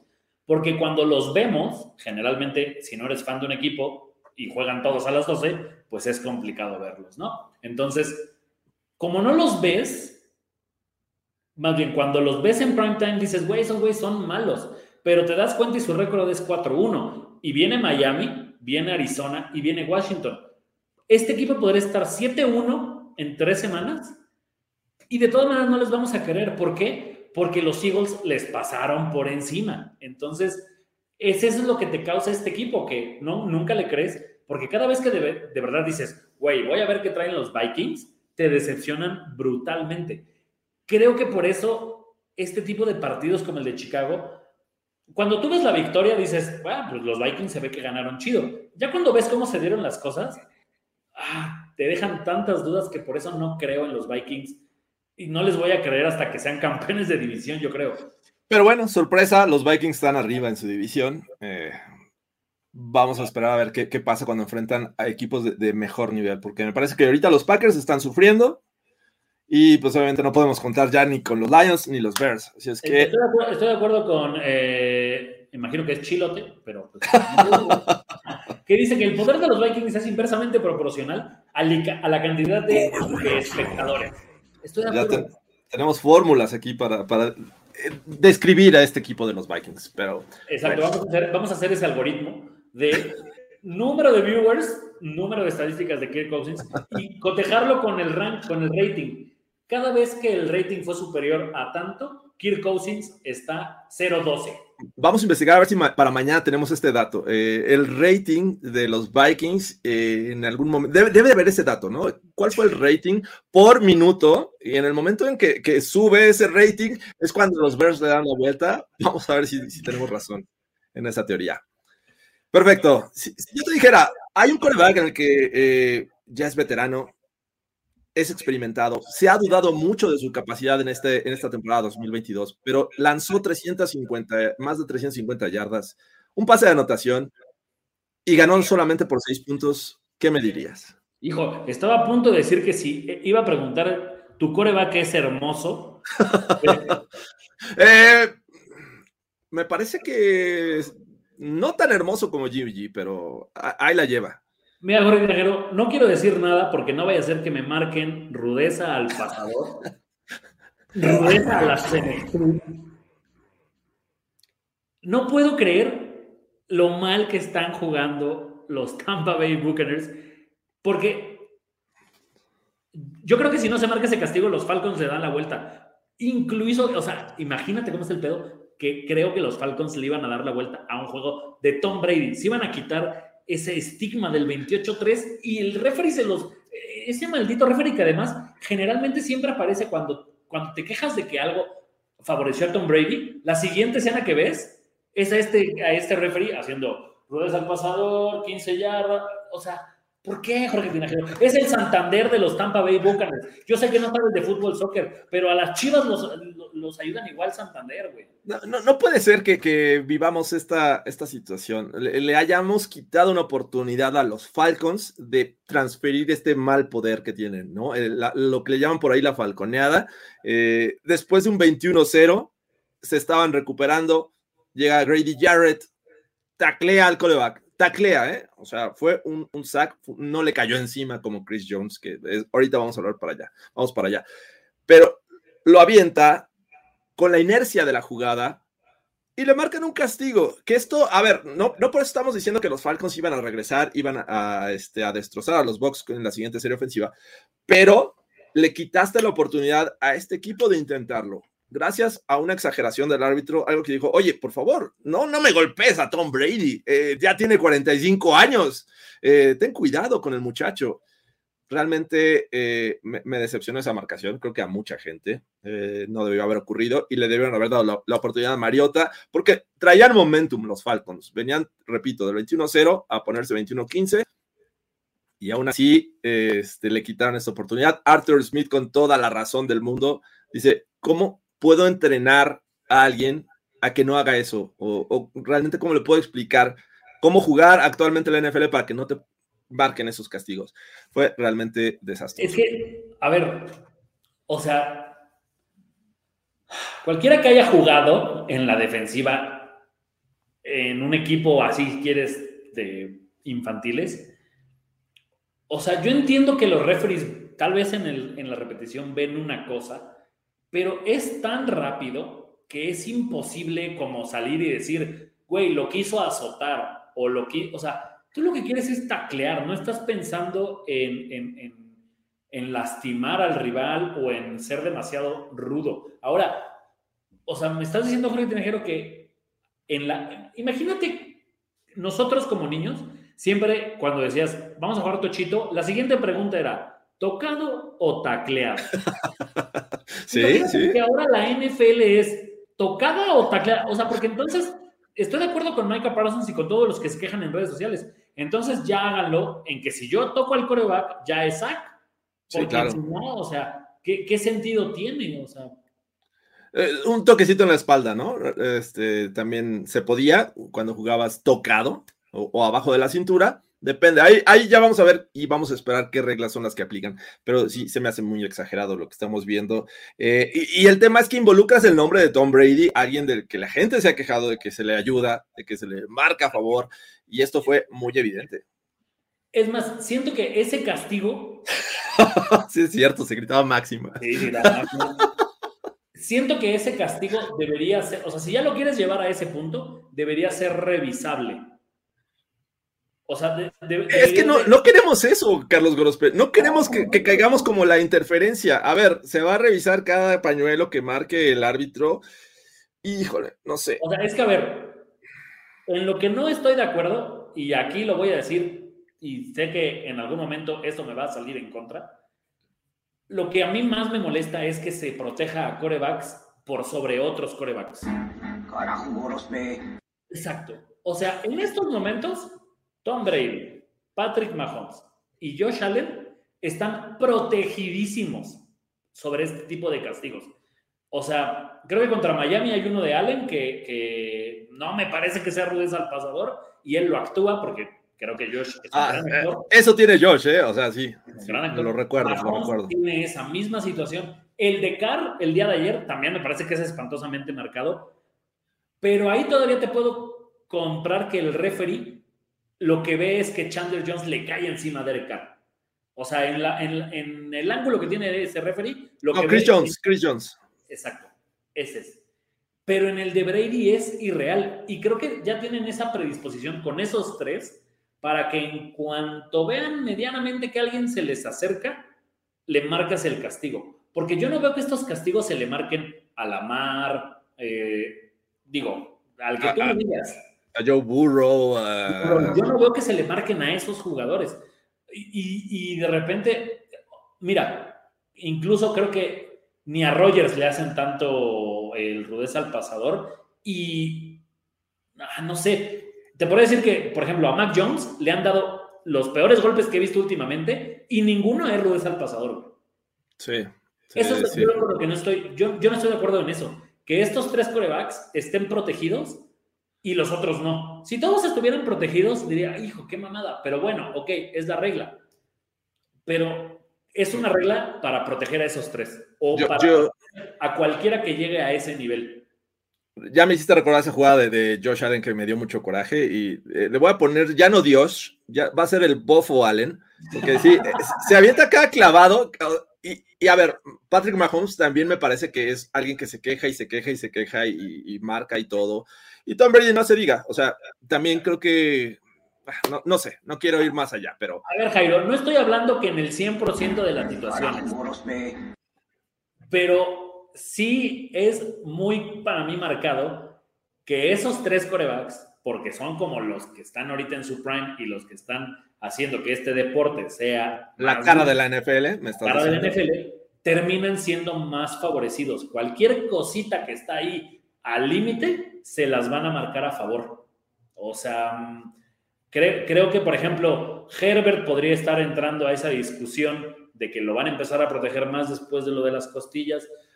Vaya, no sé, o sea, tal vez es nuestra impresión. También, creo que tú me lo has dicho, Jorge, es porque los ves en prime time tantas veces que te das cuenta que, pues, en esos juegos es como tu atención está puesta ahí, te das cuenta que los árbitros los favorecen. Yo no digo, porque tampoco quiero caer en eso, que a Brady le ayudan. Solo digo que la línea es como. eh, eh, es más fácil marcarle un revés al pasador a Brady que a cualquiera de los otros 31 quarterbacks. Sí, y, y más cuando eh, ha- hay momentos del juego, por ejemplo, este castigo sobre Tom Brady, definitivamente es algo que impacta en el resultado del juego. No le regresas el balón a los Falcons y les das la oportunidad. No digo que con este castigo eh, hubieran ganado los Falcons, no le das la oportunidad simplemente de intentarlo. El de, el de ayer de, Chris Jones sobre Derek Carr eh, me parece importante que pudo haber tomado otro rumbo, digo, al final de cuentas ganan los Chiefs, pero digo, ya que estamos hablando de eso, le quita el balón antes de caer y le cae encima y pone su mano izquierda, obviamente para evitar que todo su peso esté sobre Derek Carr, pero él al tener el balón ya en el momento que va hacia abajo, ya es el jugador ofensivo, ya no puedes marcarle un, castigo por, por roughing the passer cuando tú ya eres el ofensivo. Entonces, me parece que hay, hay fallos que se tendrán que revisar y pues ojalá que esto oh, mejore en algún momento, porque bueno, ya que estamos hablando de los Raiders y los Chiefs, ¿cómo viste? ¿Cómo viste estos bombazos de Derek Carr? Que no importaba que era cuarta oportunidad, encontró la forma de, de darle al pleititos Davante Adams, que, que, que al final se, se, pone a empujar gente, se pone a ver con quién se desquita, caray, es, es la situación. Y, pero bueno. ¿Sabes qué es lo peor? Habla, hablando rápido de esa situación de Davante Adams, que hoy vi en un noticiero que decían, la, los fans de los Chiefs enloquecen contra los Raiders. Creo que lo que sucede es que la gente ve que Davante empuja a este chico y entonces la gente de los Chiefs empieza pues, a meterse con los Raiders y ya el resto de jugadores paga esa situación. Ahora, sobre el juego. Ah, bueno, a ver, ¿cre ¿creemos que van a castigar a Davante Adams? Seguro. Un, un partido. No, bueno, ya hasta metieron eh, una demanda ahí con la policía, ¿no? Ajá, el, el, el chico que, que, fue empujado ya le levantó una. Eh, me parece que es una, una acta administrativa o algo así, o sea, no es un tema de cárcel, ni mucho menos. Sí, no, no, no. Pero sí lo denunció ante la policía. Y ahora, sobre el tema de, de del juego. Ah, no, no sabría cuál es. O sea, no quiero ser simplón en mi análisis, pero creo que los Raiders lo pierden por ser los Raiders, Jorge. Estaban jugando tan bien que no me explico en qué mundo dices, güey, el 87 ni en pedo lo cubras es más fácil que se le caiga el balón que defenderle un pase a Travis Kelsey. O sea, ¿cómo vas a creer que le vas a dejar a el mejor receptor en estos momentos, sin, sin ninguna duda? Travis Kelsey es el mejor receptor de Mahomes. Es para que le pongas dos hombres y un pinche linebacker gigante para que en el cuerpo le puedas hacer algo. Es ridículo lo, lo, que, que Travis Kelsey estuviera tan solo, sobre todo en el último touchdown. Sí, que te pueda anotar una vez, dos veces dices, híjole, ya hizo su trabajo, pero cuatro ocasiones. eh, me parece que ahí los Raiders fallan. ¿Y, qué te pareció esa decisión de, de McDaniels de en lugar de empatar el juego, irse por la conversión? Quedaban un poco más de cuatro minutos. Yo ayer mencionaba que no era tan mala idea considerando los problemas del, del kicker de los Chiefs. Ponerse arriba en el marcador y, y todavía había tiempo suficiente si es que la fallabas para intentar regresar. Y justamente les pasó a estos Raiders, ¿no? Eh, se quedaron a nada, a un pie dentro de, de Davante Adams de, de tener distancia para el field goal y poder ganar el, el juego. Pero en ese momento no me pareció tan descabellada y mucha gente se le tiró encima a Josh McDaniels. No sé si es por el tema de los antecedentes que, vivimos, que vimos allá con, con los Broncos en 2009 y 2010. Pero ¿cómo viste esta situación? No sé por qué te podría voltearla del otro lado, porque Andy Reid me parece que hizo lo mismo. Cre- creo que esta temporada es la temporada de faltarle el respeto a tu propia defensiva. O sea, no, no entiendo la decisión de Andy Reid de ir por los dos puntos, porque a final de cuentas, A, dos, a distancia de dos anotaciones. Eh, eh, creo que ese es el argumento que yo daría. o sea, sí, y también lo de, lo, lo- lo de McDaniels tiene el mismo argumento, pero vaya, ahí estás obviando que no vas a detener a Mahomes. O sea, es como, güey, no lo vamos a detener, entonces quiero tener la última oportunidad o poner nervioso a su pateador, porque pues me van a llegar por lo menos a la yarda 30 de mi territorio. Creo que ayer los dos equipos defensivamente lo estaban haciendo bien, salvo, salvo el tema de Travis Kelsey. Pero ah, me, conflictúa el... Una cosa es ser agresivos y otra cosa es pasarte de listo. Creo que ayer Sí. los Raiders se pasaron de listos. La, la- la realidad es que no esperábamos que estos Raiders dieran esta pelea. Eh, eh, iban como víctimas, iban en su papel de víctimas para mucha gente, pero teníamos como fuera del radar este tema de la división y que regularmente le- les complican la existencia a los Chiefs. Y así lo hicieron, y creo que fue un juego entretenido hasta el final. O sea, sí, pero es que esos juegos entretenidos es como, o sea, sí, pero ganó el mismo. Siempre gana el mismo porque al final de cuentas los otros no son eh, como, o sea, es, es esta frustración de decir, no importa lo que hagas, no importa qué tan entretenido esté el partido, gracias, te lo agradecemos por haber hecho un Monday Night atractivo por fin, pero no vas a ganar. Y entonces, eso es, eso es como descorazonador. O sea, todavía me dio mucha risa que Davante Adams, antes de su empujón al pobre chico de micrófono, cuando anota el segundo touchdown, va y calla a la afición de los Chiefs. Es como, dude. Quedó como un estúpido después de que vio que McDaniel se la jugó por dos, güey.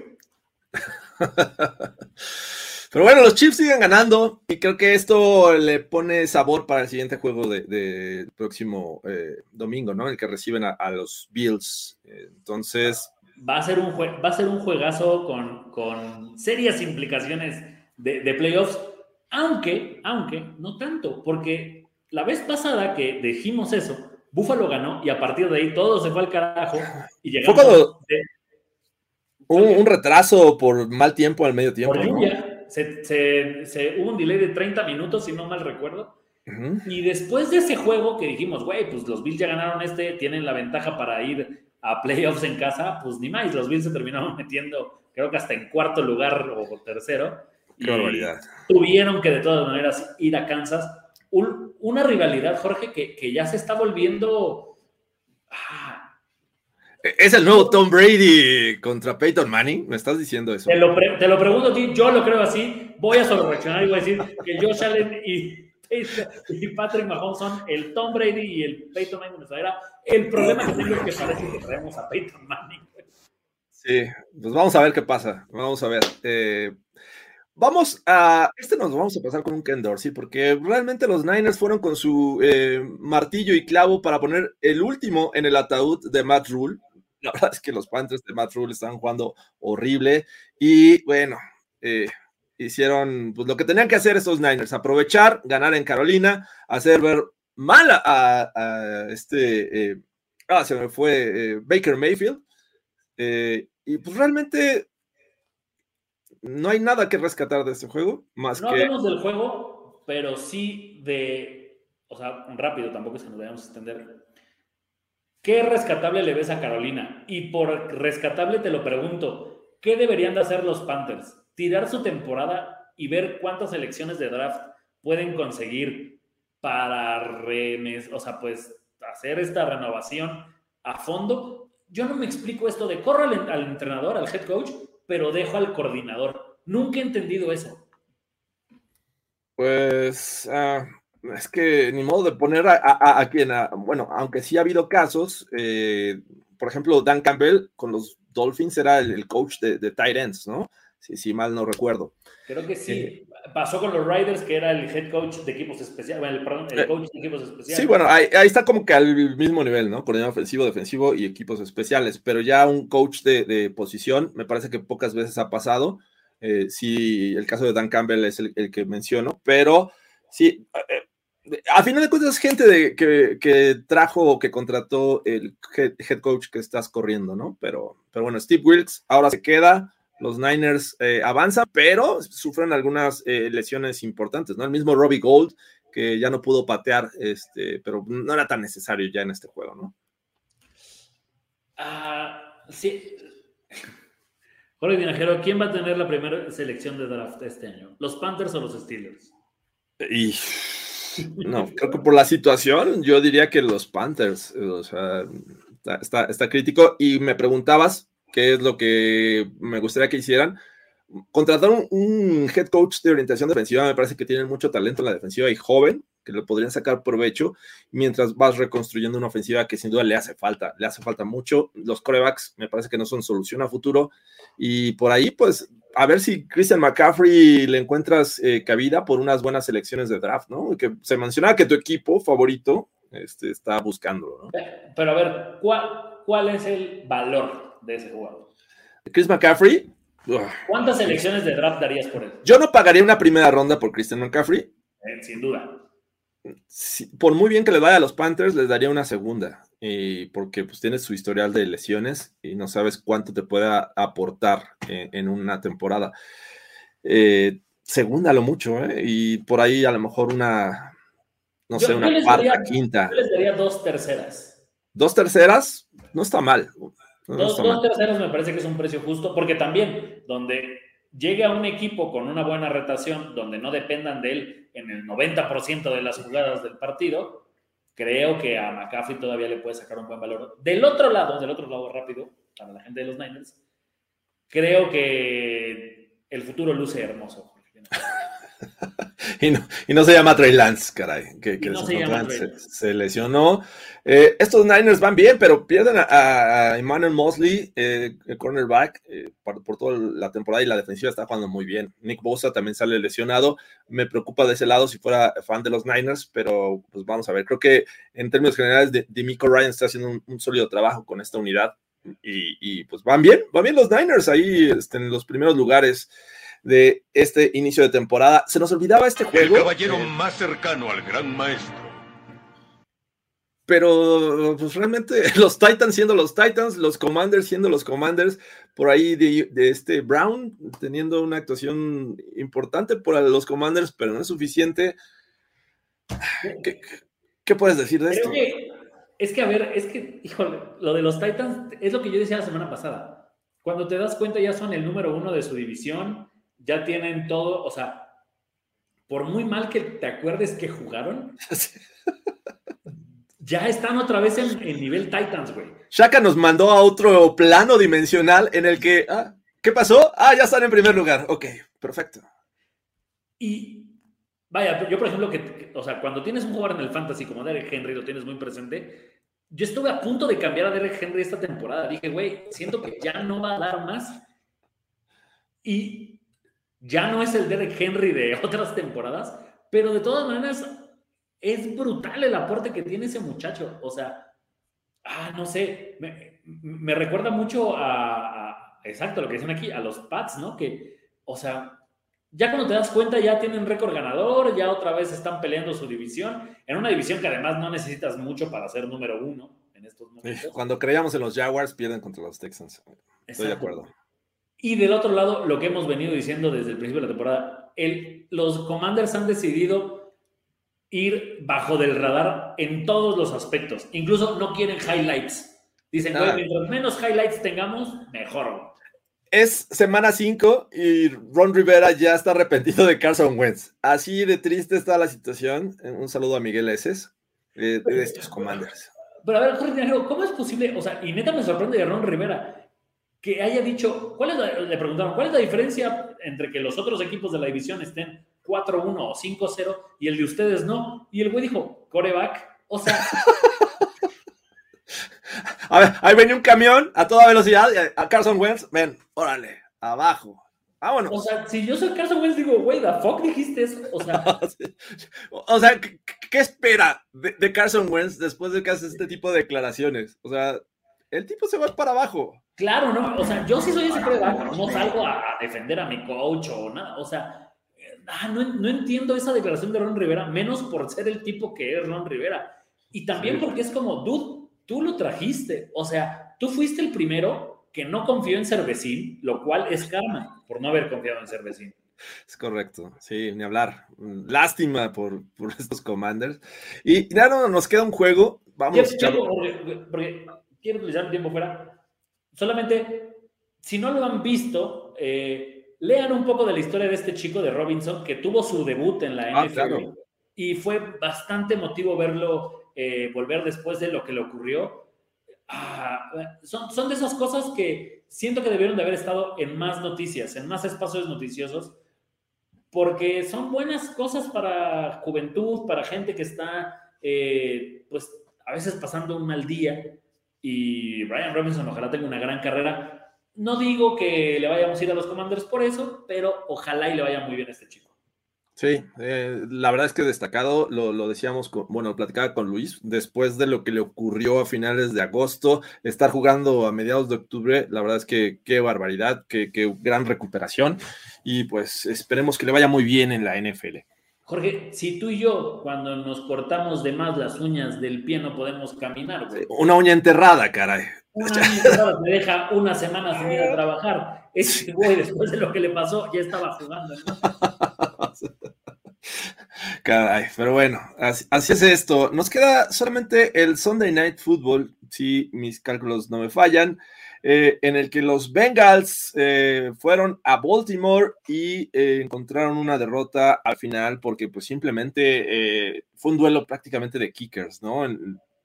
Justin Tucker está en otro nivel, pateando desde donde quiere, las conecta y con lo poco que te pudo aportar esta ocasión la ofensiva de Lamar Jackson y compañía, porque ahí se le fueron al final del segundo cuarto un par de anotaciones que, a, a ver, un poquito de, de, de, mejor pase pudo, pudo haber sido otra historia. Pero bueno, los... ahí, ahí, te va, ¿eh? Para quienes no lo han visto y hoy no se pierdan Fantasy Squad. Eh, y también busquen, eh, si no, ahorita Jorge igual y se los podemos ayudar. Hay una app de apuestas en el Daily Fantasy que se llama Draftea, en la que hemos estado jugando. Gracias a esos dos pases que Lamar no tuvo, neta, es increíble que haya volado a sus receptores. Hubiera ganado las dos ligas que jugué. Esta semana le hice caso a Diego y a Jorge y a, y a José Ramón Yaca. Y en una quedé en segundo lugar y en la otra quedé en el lugar 14. No puede ser, segundo lugar. Segundo lugar, hijo, güey, esos dos pases de Lamar que no conectó. Y, los ve. ¿Sabes por cuánto perdí en la del segundo lugar? Por tres puntos.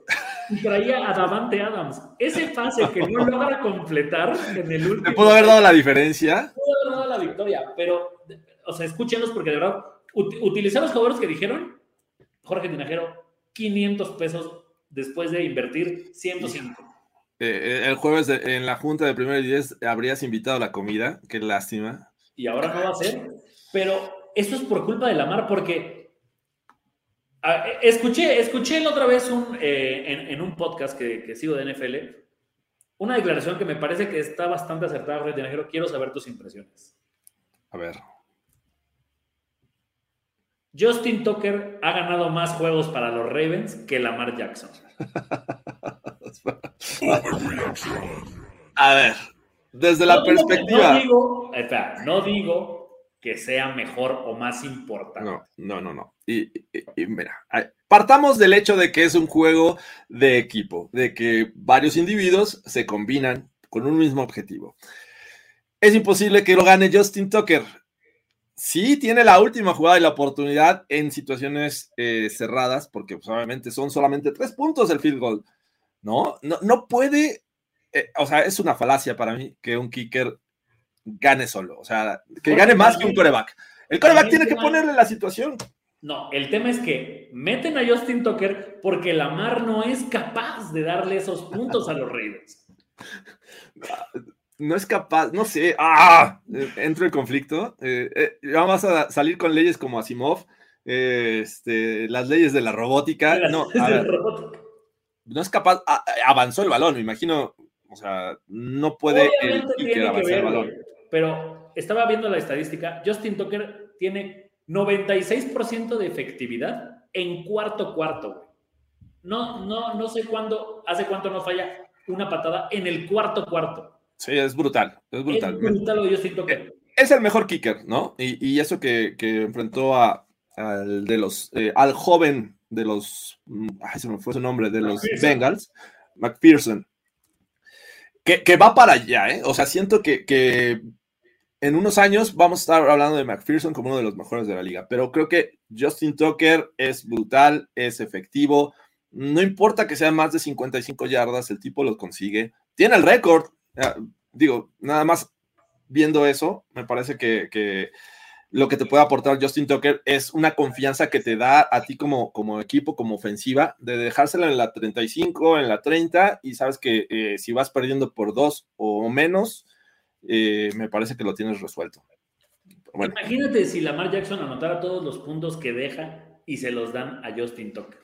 Imagínate el MVP que nos estamos perdiendo por culpa de tener ese pateador. Jorge Tinajero, 4 de 4 para Justin Tucker, el más largo 58, 13 puntos, el- o sea, de los 19 que anotaron los, los Ravens, 13 fueron de Justin Tucker, que además, de, de verdad, es impresionante. Hay veces que me molesta cuando tienen esa actitud los jugadores, pero aquí es totalmente válida. Justin Tucker patea el gol de campo y voltea al sideline diciendo, ¿ya? ¿Nos vamos a comer o qué pedo? no, están, no se están entreteniendo, diría eh, Máximos Décimos Meridios. Eh, sí, está, cañón. Y bueno, por el otro lado, creo que los Bengals, eh, un inicio de temporada eh, un tanto decepcionante. Esperábamos verlos mejor. Digo, aquí estuvieron a dos puntos, pero debieron haber ganado el primer juego contra los Steelers. Es la única victoria que tienen estos Steelers y debieron haber ganado en Dallas este, también. Así es que Cre- creo que... eh, a ver, ¿quién te ha decepcionado más para cerrar con eso? ¿Los Bengals o los Rams? Los Bengals o los Rams, me parece que los Rams. Me es, es un equipo que yo veía mucho más sólido, incluso favorito para muchos y para mí también para regresar al Super Bowl, porque cuentas con dos de los mejores defensivos de la NFL, el mejor receptor del año pasado, Matt Stafford jugando bien y, bien acoplado a este sistema de Sean McVay. Por ahí había cambios, sufrieron cambios eh, o sufrieron bajas y este, en la línea ofensiva. Pero a pesar de ello, creo que la base era la misma y lo que han mostrado en este inicio de temporada me parece que es decepcionante. Y de los Bengals diría, bueno, los tenías como un probable one hit wonder. Nadie esperaba de, de estos Bengals que llegaran al Super Bowl el año pasado y tenías tus dudas, porque ahí están los Chiefs, ahí están los Bills, eh, los Ravens. Fue un, un caso especial el año pasado. Creo que por eso me decepcionan más los Rams. Yo, yo diría que los Bengals por el tema del hambre. Entiendo que los Rams estén mal, pero los Rams ganaron el Super Bowl y dicen, bueno, yo soy el campeón. ¿Mm? Los Bengals no los veo con esa hambre de decir, perdí el Super Bowl y en esta temporada tengo que regresar como a, pues, pues sí, o sea, en donde me quedé, ¿no? O sea, mi, mi, mi, mi línea debería ser volver al Super Bowl. En estos momentos los Bengals ya estoy dudando que se metan a playoffs, Jorge Tinajero. Y eso es bastante complicado. Y los Rams también, ¿no? Teniendo ahí a los Niners. Pero, pero bueno, vamos a ver qué pasa. La temporada es larga y con esto eh, concluye, no sin antes decirles que vayan a NFL Game Pass y aprovechen el 25% de descuento que les están ofreciendo. Aquí en el, los comentarios, más bien en la descripción de este video, aquí, aquí abajo, eh, ustedes pueden ver el link. Ahí van, aprovechen ese 25% de descuento y disfrutan no solamente de la temporada y juegos en vivo, sino de todo el contenido que tiene NFL Game Pass, que la verdad es que Carlos Grospe vale la pena. Vale la pena, Jorge Tinajero. Además, O sea, imagínate qué fácil va a ser. La próxima semana vienen juegos. Neta, todo lo mala que fue esta, esta semana va a ser buena la próxima semana. Ustedes quieren ver, ¿sabes cómo yo veo, los juegos? Arriba tengo al partido como Prime que quiero ver. Abajo divido mis dos, mi pantalla en dos y todavía medianamente en el celular de alguien más pongo otro juego o el Red Zone para no perderme la acción. En el Así es que o cuida tu tableta, no la rompas y ahí también lo puedes disfrutar. Así es que. Jorge Tinajero, mañana, mañana no se pierdan Playbook porque vamos a, dar rienda suelta. Prometo que no me van a aplicar un Everybody But the Center en el Bills Chiefs. Y aparte empiezan los bye weeks, así es que va a ser una versión un poquito más corta de Playbook. Eh, disfrútenlo. Le mandamos un saludo a Toño, que no pudo acompañarnos esta ocasión. Algo se le atoró por ahí. Así es que, eh, pues gracias, amigo Carlos Gorospe. Cuídate, amigo Jorge Tinajero. Gracias por vernos. Gracias a todos y nos vemos eh, mañana en Playbook. ¿Ya sobre reaccionaste como el fanático degenerado que sabemos que eres? Nos vemos muy pronto en otra entrega apasionada de Overreaction. Overreaction. Una producción de finísimos.com para primero y diez. Overreaction.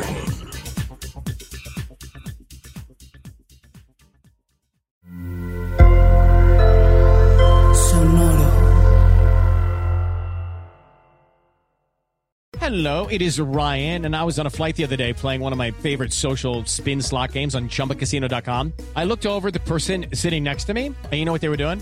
They were also playing Chumba Casino. Coincidence? I think not. Everybody's loving having fun with it. Chumba Casino is home to hundreds of casino style games that you can play for free anytime, anywhere, even at 30,000 feet. So sign up now at chumbacasino.com to claim your free welcome bonus. That's chumbacasino.com and live the Chumba life. No purchase necessary. DTW, void, were prohibited by law. See terms and conditions 18 plus.